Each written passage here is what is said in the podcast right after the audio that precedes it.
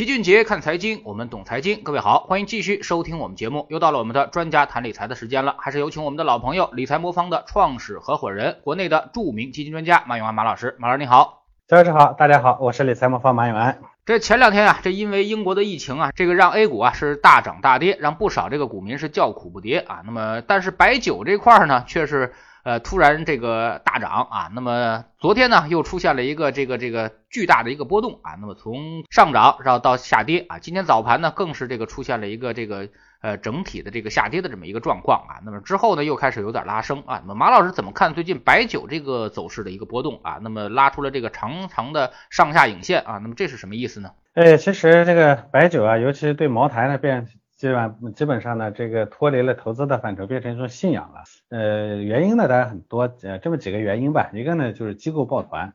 呃，因为最近的白酒股大涨呢，网上有一批这个调侃白酒的段子，说 A 股只有两种科技，呃，浓香型科技和酱香型科技。呃，茅台创新高呢，主要原因其实是机构抱团，我觉得这是最重要的最重要的理由啊。这个呢，其实抬高了茅台的股价。呃，现在茅台的股价呢是一千九左右，一手呢就是十九万，一般的散户呢买不起，所以茅台的炒作呢主要是机构啊以及一些大的游资的这个游戏。第二呢，临近年末呢，因为大家一想这个白酒的销售旺季要来了是吧？呃，再加上高端白酒呢要调价，所以呢这个呢也给了这种炒作呢给了一个理由啊。这个呃第三呢，确实有有一个很重要的原因，也是贫富分化啊，富人的购买力呢越来越强，导致这些高端的东西呢就这个。空间呢越来越大，因为大放水啊，呃，这个呢不光在美国，在中国呢，其实也都导致了这个人的呃财富的这个这个分化呢在加大，因为富人的钱呢他不受这个影响是吧？呃，放水的过程中，他手里更多的是资产，这资产呢都在增值，而穷人呢手里头没什么钱，所以所以这个过程中呢，呃，工作呢又不顺畅是吧？呢反而收入又减少了。所以呢，这个导致呢，这富人呢越来越有钱，而相应的这种奢侈品，像什么茅台啊、香奈儿啊，很多豪车啊，今年销售量都非常不错。呃，但是怎么说呢？这个以茅台为代代表的这样一些白酒板块啊，我觉得创了历史新高呢。啊，然后呢，中间的这个大幅度的折腾，这个其实也表明当下我们的这个社会的一个矛盾吧。呃，甚至有一些像舍得酒业都已经 ST 了，还直接来了一个天地板，所以它是非常不稳定，也没什么持续性。我个人觉得。我的态度比较鲜明，我觉得如果我们的全市场都在不停的炒作茅台，这个我觉得是中国资本市场的耻辱啊！我觉得这不是一个什么可以可以可以乐观的现象。当然有些人会说说我管他呢，我只要能挣到钱就行。但是我觉得如果大家都靠这个挣钱，真的是中国资本市场的耻辱。嗯，最近我们也发现一个很有意思的现象啊，就是这个白酒啊跟这个芯片啊、五 G 啊这些东西呈现了负相关走势啊。那么只要白酒涨得好，这些东西就会跌。啊，白酒涨得不好，那么这些东西才会涨啊。那您怎么看？那只能证明呢，说最近其实炒芯片和炒白酒的那是同一批资金啊。这个，嗯，科技类企业它会有一个叫 Gartner 的曲线，就是，嗯，早期的时候呢，刚开始出概念没有产生真正效果的时候，这个时候呢，会有一些游资进来炒作。嗯，炒白酒酒呢是游资在炒作，或者说一些机构比较热情的机机构在炒作。那炒芯片的早期呢也是。但是这些资金呢，很快呢，它会退出去，所以会进入嘎特勒曲线那个上行以后再下行的一个缓慢的成熟期。这个过程中，这些机构呢，它就这些资金就没兴趣了，它就走了。之后呢，等到真正见到效果的时候呢，长期资金才会进来，那个时候呢，才会进入一个行业的成熟期。我觉得前面一段时间的这个芯片啊等等这些也有被这些这些游资炒作的迹象啊。我觉得大家可能都是，反正炒什么都是炒啊，炒白酒、炒芯片、炒蒜、炒这个炒糖什么的，炒炒。只要炒就行，这是这些场内的留剩余的这些留这个游资的一个典型特点。那坦白的说，我觉得这也是这些资呃资金的这个黄昏啊，也是这个这个叫什么呢？叫回光返照吧。嗯，那市场未来的市场呢，一定是不适合这些资资本的。有些人会说啊，这个很羡慕啊，对吧？中国资本市场今到现在呢三十年了，这市场上呢淘汰了一波一波的自以为是的这个各种各样的这个投资者啊，以为自己在这个市场里头占据主流。啊，其实随着市场的成熟啊，旧的这种投资模式一定会过去啊。像以前做庄啊，像后来呢这个借啊跟上市公司合谋来炒作是吧？现在呢又利用这场内的资金呢，利用概念呢不停的去去去做炒作，这种情况呢其实都基本上都是在末日啊，都在黄昏的时候了。但是有一些投资界的一个大佬啊，也经常会说啊，那么这些弱周期行业从历史的角度来看啊，弱周期行业总是在长期上涨的啊。那么现在其实也有很多人在为这个消费行业背书啊，包括我们看年底的这个券商报告，一方面呢大家一致看好强周期啊，另外一方面呢也看好这个消消费升级啊，那么大消费的概念啊。那么您怎么看这种现象？呃，我觉得啊，任何事情呢过了度啊，它就叫谎言啊。我们并不否认像这些东西呢，它应该上涨啊，无论是强周期还是弱周期啊。强周期呢，经济复苏它自然会上涨；弱周期呢，你长期当然会上涨。消费这个东西怎么会不上涨？这是正常的。我们只是说呢，如果说透支了它的增长，这个呢就叫谎言啊。你不能把一个东西呢说，就像说，呃，我就有些人呢，他会把一个会发生的事情呢过度夸大了。你说这个。呃，这个人一定会死，所以呢，明天你就不应该再吃饭、努力劳动了。那你说这就是这就是典型的叫夸大了。你说了一个事实，但是你掩盖了一个，你你用一个事实掩盖了一个谎言，对不对？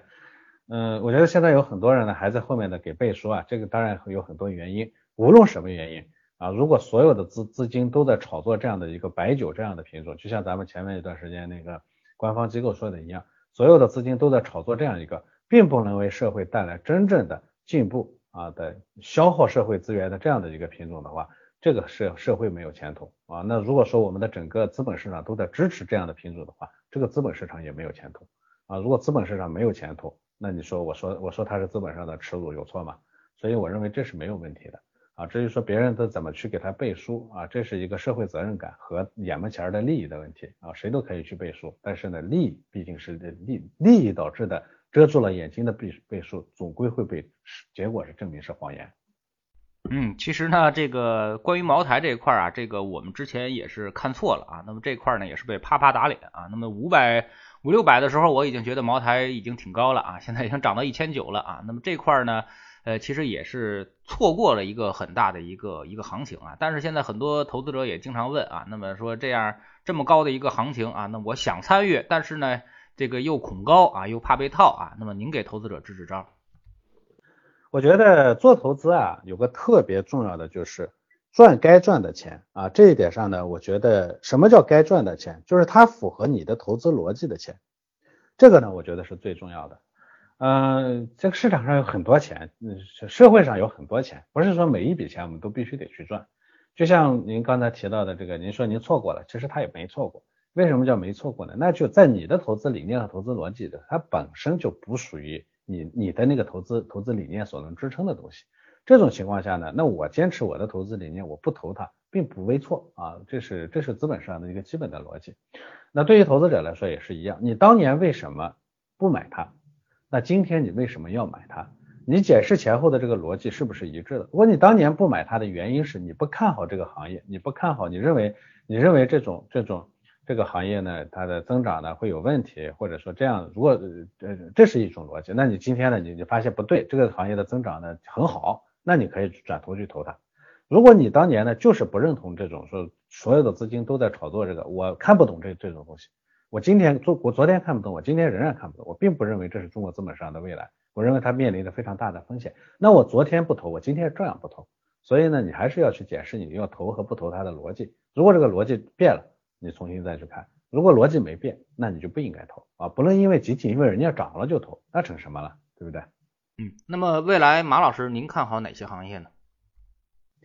我个人呢，当然，呃，先说个大的，我自己呢是始终看好这个呃配置，我这个这是我的基本逻辑。我认为这个呃看好什么行业其实并不重要，把资产的均衡的配置出去，这才是关键。当然。在这个之外呢，我觉得对于市场本身呢，它还是有，当然会有一些逻辑。我个人觉得呢，随着未来的这个啊，我们的经济增速的逐步减缓啊，我们从高速增长向中低速增长的这个转变啊，随着我们这个内部的这个啊资本市场的结构的转变啊，我觉得可能会啊，主要的这个投资机会呢，会产生在两个方向。第一个呢，就是会产生在啊，就是我们内循环的那个。啊，自主创新的这一块上，所以大科技我仍然认为是最好的投资标的。第一块，第二块呢，我是认为呢，随着这个是这个这个总体的这个经济自呃，就叫什么呢？叫我们的这个呃经济发展速度呢，做经济发展呢到了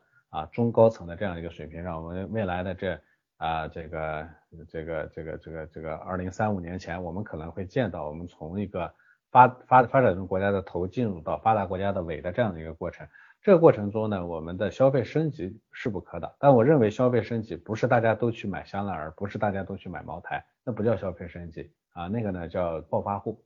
啊。真正的消费升级是说，我们普通的老百姓也能触手可及的，能触到啊一些相对原来的生活环境来说呢更好的东西。这个里头呢会产生一些泛大消费这个领域里头的东西啊。我觉得这个呢可能是就涉及到消费升级的，我仍然认为这是两个最值得投资的方向啊。至于其他的部分。啊，这个世界呢总是这样运在运转，对吧？总有人人在这个过程中呢，他会在啊，他会有这个有炒作啊，有这个有有暴富是吧？当然也有暴穷啊。这个过程中呢，我觉得对于我们普通投资者来说，没必要眼红这个过程啊，我们只抓住这种必然会发生的事实就可以了。嗯，前几天呢，这个证监会也喊话啊，进行这个要促进居民储蓄向投资转化啊，大力发展权益类公募基金。啊，马老师怎么看这次的这个证监会的这个首次提到了这个投资端的这么一个建设啊？那么您怎么看投资端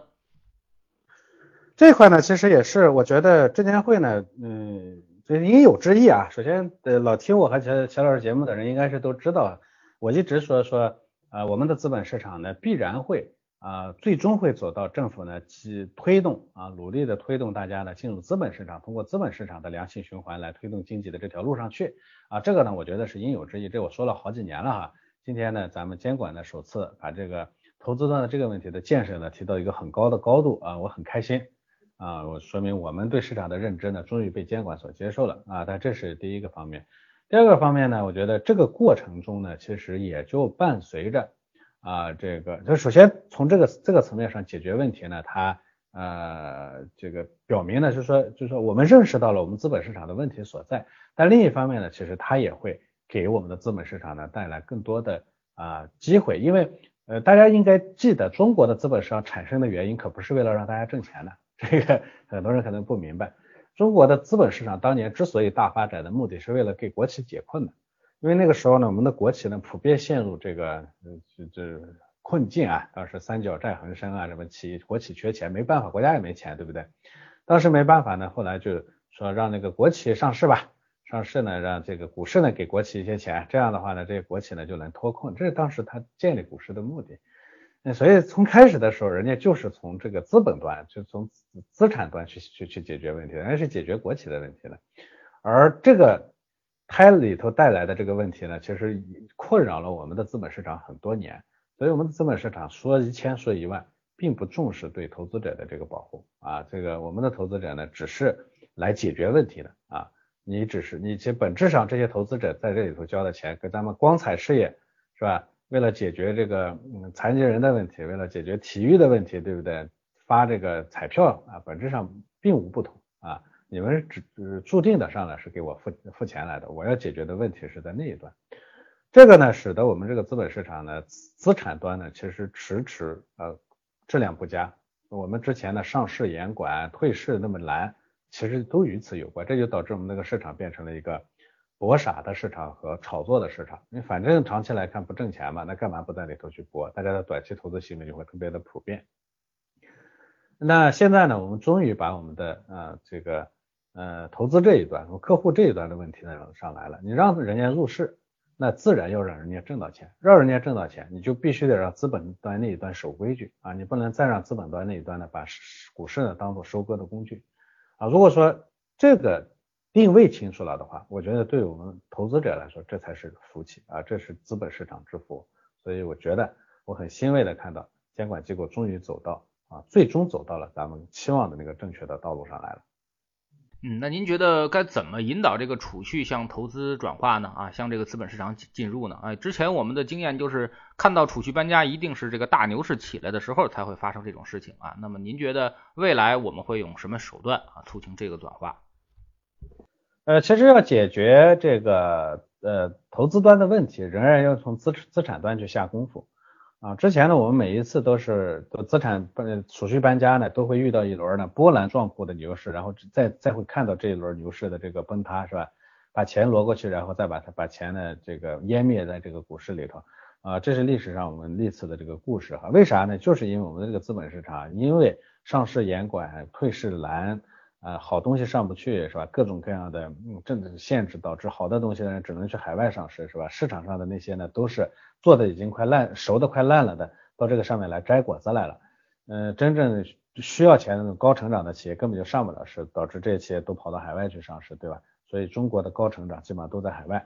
那这是我们过去这些年的问题。那这个要想让这个问题解决，我觉得必然要有一个缓慢的、持续的上涨的牛市，这才是关键。而这个牛市的产生，它一定是与注册制啊对应的这个上市企业的呃这个这个上市门槛降低和退市制的这个导致的这个成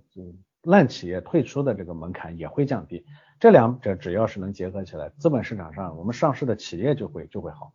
总体上质量就会上升，只要质量持续的上升和有自我的进化机制，那么我们的这个牛长牛就会去可期待。只要长牛可期待，资金一定会从啊这个这个存款呢转入到啊这个股票里头去。为啥呢？现在存款里头没几个钱嘛，所以利息又奇低，其他的理财渠道又非常的不靠谱，对吧？只要你把那个资产端的问题解决的好一点，我觉得老百姓呢必然会往这个方向去。这是我觉得是第一点啊，要从资产端。第二呢，说资产端解决问题的核心还是在于，无论解决的多好啊，股票市场毕竟是个专业度极高的市场啊，它的这个涨涨跌跌是吧，太太刺激了，是吧？所以很多散户进去以后呢，就算是个很好的呃上市公司质量都不错啊，但是呢，因为它的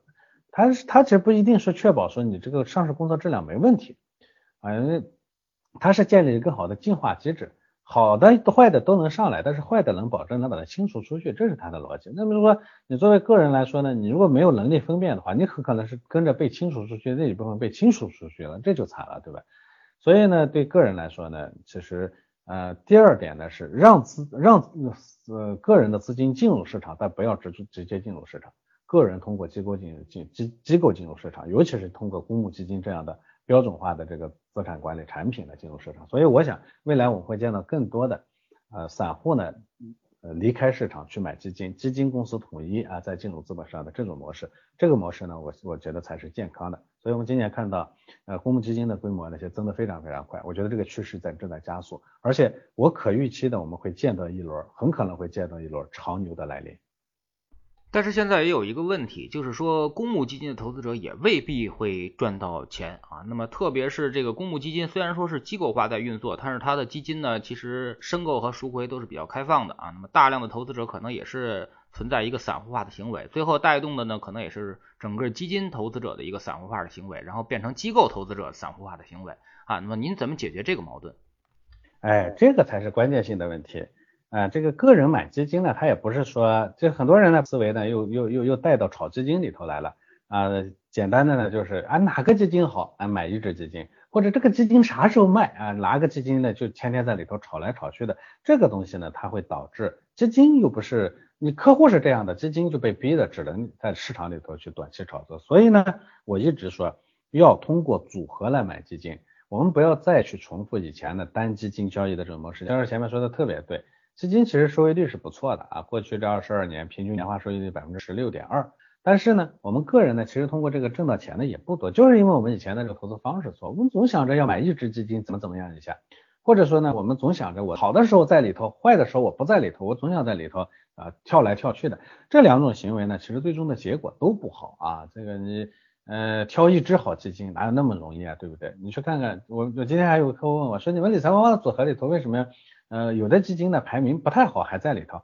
那排名是历史排名，对不对？基金的过去业绩跟未来业绩一毛钱关系都没有啊，千万不要觉得因为过去业绩好，未来业绩一定好，这中间没有任何关联啊。这个第二呢，就是所以呢，你要通过一篮子基金呢去做一个概率上的，确保你概率上是优胜的。我一只基金呢可能很难确保未来好还是坏，但我有一组基金，只要大这一组基金呢最终呢总体啊好一点，这个呢就可以了，这就叫组合的第一个目的。第二呢，其实中间呢，就是这个呃，不要不要买一个买买买买买个基金以后呢，老想着在里头炒来炒去的，说市场好我就在里头，市场坏我不在里头，这样做不成的，没人能做到这一点。所以呢，最好的方式就是，哎，不同的基金都拿一点，最后构建一个一篮子基金的组合啊，这样的话你才能最终呢，可能啊，就市场无论哪个涨，你都有在在涨的，对不对？别人的跌跌的时候，当然你有跌的，涨也你有涨，但但拉长了一看呢，此此消彼长，最后一抵补呢，你拿到了中间的这个平均数，对吧？这是我觉得我给大家的第一个建议，就是不要买基金一定要组合式的基金。第二呢，一定要定制化基金，啥意思呢？投资这个东西啊，不是说别人能能挣到的，你就一定能挣到。我也跟大家讲，你就算是把巴菲特的呃买的品种，巴菲特买啥他就告诉你买啥。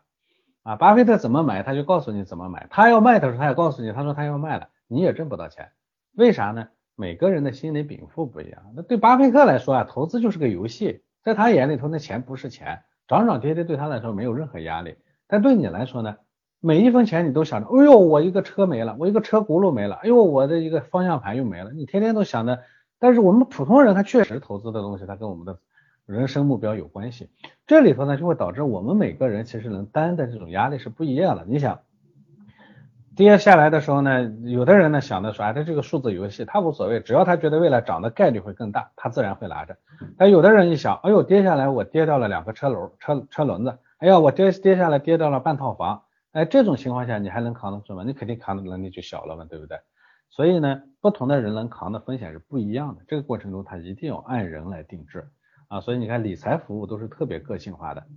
你私人银行绝对不会给所有人提供一样的方案，每个人去的时候他都哎详细的了解你的情况再给你定方案，但是私人银行的门槛六百万呀，最少了，对不对？普通投资者根本就不给你服务，是吧？我们理财魔方呢，我们是通过智我们的智能组合是通过人工智能的方式来做的，我们通过这个方式来实现千人千面，每个人他的风险等级不一样，过程中呢如果有变动呢，它过程也会不一样，同时呢。我们还给针对每个人呢提供个性化的这个私人定制服务和伴随式服务，这两点呢，我觉得才最终能让我们把大家在里头的亏损变成现实，呃，变成盈利。如果盈利了，你说有什么理由我们不把钱从银行呃挪到这个上面去呢？我我想不出来什么理由，对不对？嗯，那么之前我们的股市总是暴涨暴跌的啊，那么您之认为之后会就会一下就改变成慢牛了，还是这个我们说依然改变不了这个暴涨暴跌的一个格局？我觉得会有一个过程，你说突然之间从暴涨暴跌就变成慢牛了，那也不现实。毕竟呢，人的习惯呢不能突然间改变。但是呢，我觉得现在呢是一个好的契机，就第一呢，大家老百姓的钱，呃，从股市退出来确实也没地儿去啊，这没没什么地方是安全的、可靠的，你你想退回去的地方没了，这是第一点。第二点呢。这个呃，我们的资本这一端呢，资产这一端，就上市公司这一端呢，其实我们现在管理的也越来越严格啊。上市这一块呢，基本上不加限，就呃持续的在上，对不对？退那一端呢，刚刚公布了那个退市的这个征求意见稿，后面呢退市也会加强，对不对？我觉得这一端的质量上不要差，呃，淘汰的这个机制呢只要健全，呃，另一端呢老百姓的钱也实在没地方去，这两者结合呢，它会逐步的创造出一个慢牛的这个这个这个资本市场来。你不是说那明天就慢牛了，那不现实。但是我觉得下一轮肯定比上一轮的这个节奏呢会更缓慢一些，再下一轮可能比这一轮呢又缓慢一些。你去看一下美国市场，到现在呢，大概它经历了十六次大的波动，波动那个幅度和频率呢都是在逐步降低的。它跟它早期也也一样暴涨暴跌的，去三天两头的这个牛短熊长，它也是一样的。你看现在它慢慢的就就就就就就缓慢下来了，我们也会经历这样一个过程。嗯，美国股市呢，可能一个重要的转折点就是四零零 K 计划的这个实施啊。那么大家让大家的钱很多都在这个养老金里面，而且你又拿不出来，你还只能通过一些机构啊，通过一些股债的配比来投资于市场。所以说，这被迫让大家这个长期的留在市场里面，被迫的赚钱啊。那么中国现在没有这个机制啊，那百分之七十都是散户啊，这跟人家完全正好是相反的。那您认为中国怎么破这个局？哎，这个局不需要破啊！很多人呢把这个四零幺 K 啊，这个交给民间管理呢，这个事情呢，就交给老百姓自己来找这个投资机构来管理自己的账户，这件事情呢，当做了果，当做了那个因，这不是因，这是果啊！什么意思呢？这里头说的比较绕一点啊，其实本质上，这个最终呢，把这个个人的养老账户放开，让你自己为自己的这个盈亏负责啊，让你自己找那个呃理财机构呢来管理你自己的这个投资账户。这是因为集中管理管理不下去了。中国现在的这个我们的社保统一管理呢，是因为我们现在还能从市面上找到各种各样的便宜的收益，所以我们社保的年年收益率做的还不错，对吧？百分之九、百分之八是吧？呃，做的还不错。那既然做的不错呢，他当然就不愿意把这个权利下放。那什么时候他发现收支不相抵了，自己的投资做的越来越差，越来越难，集中做起来越来越难。自己的把这做投资变成了个包袱了，他自然会把这个包袱向社会转嫁。那个时候就是养老金大规模自发入市的这这么一个一个一个一个一个趋势，呃，一个一个一那个时候就应该是应该是养老金彻底自发入市了。所以我觉得中国版的四零幺 K 计划呢，在我看来应该也不远了啊。你标志性的这这情况就是啊，社保的这个投资收益率越来越低。啊，当他发现这不是一个，不再是一个光鲜亮丽的一块奖章，而变成一块烫手山芋的时候，他自然会认出来。啊，我想应该很快会见得到。所以这个是资本市场发展的一个结果，并不是资本市场发展的原因。啊，是因为整个资本市场靠，因为集中管理啊，大家最愿意做各种各样的固定收益投资，所以社保的主要的钱也在各种各样的固定收益投资上。但是固定收益，呃，这个浮动收益管理啊，它你要是集中管理的话，不见得效果会好啊。尤其咱们社保这种呃管理呢，社保的人拿的工资又不算高，对不对？优秀的人呢，其实在给社保管理的时候呢，他相对的说没那么大的大大的价值，是吧？这种情况下呢，这个社保管理的效率一定会基金啊比这些要低一些，对吧？呃，管浮动收益管理呢又管理不好，固定收益的这个市场又在逐步的消失，这种情况下，社保也会发现这这不好玩了。不好玩了，它就会分散出去，让你们自己找投资顾问来管吧。啊，我想这个过程会很快。嗯，好，非常感谢马老师今天做客我们节目啊，也是跟我们聊了最近的一段市场的一个行情啊，包括我们说市场的一些热点。其实呢，在未来的一个趋势，我们非常清楚的看到啊，那么就是要降低债权融资啊，那么大力发展股权融资。我们所做的一切的事情都是在围绕着这么一个主题来发展啊，所以说我也相信。未来会像马老师所说的，将会有一个长牛或者一个慢牛的行情会产生啊，但是呢，在这个过程当中一定是无比曲折、无比折腾的啊。那么，并不是说天天涨，即使未来有一个长达十年的大牛市，那你回头看啊，那么百分之八十的时间它也一定是在下跌和调整的啊，只有百分之二十的时间才是不断向上上涨的。所以呢，在如何在调整之中守住我们的仓位，守住我们的这个。呃，投资啊，那么这才是每个人需要去考虑的。如果你现在啊做的太过于激进啊，那很可能一个下跌你就已经被清扫出局了啊，最后不但没有赚到钱，反而还亏了不少。这是我们每个人应该反思的啊。那么通过这个资产配置的方式呢，我们能让我们的这个收益曲线啊变得平稳。一个持续上涨、没有什么波动的东西，大家是最容易赚到钱的啊。那么如果暴涨暴跌的东西，基本上你是会赔钱的。所以，如果你要不会用资产配置方式来投资市场的话，可以用理财魔方这样的工具来帮你实现。非常感谢马老师，再见。好的，再见。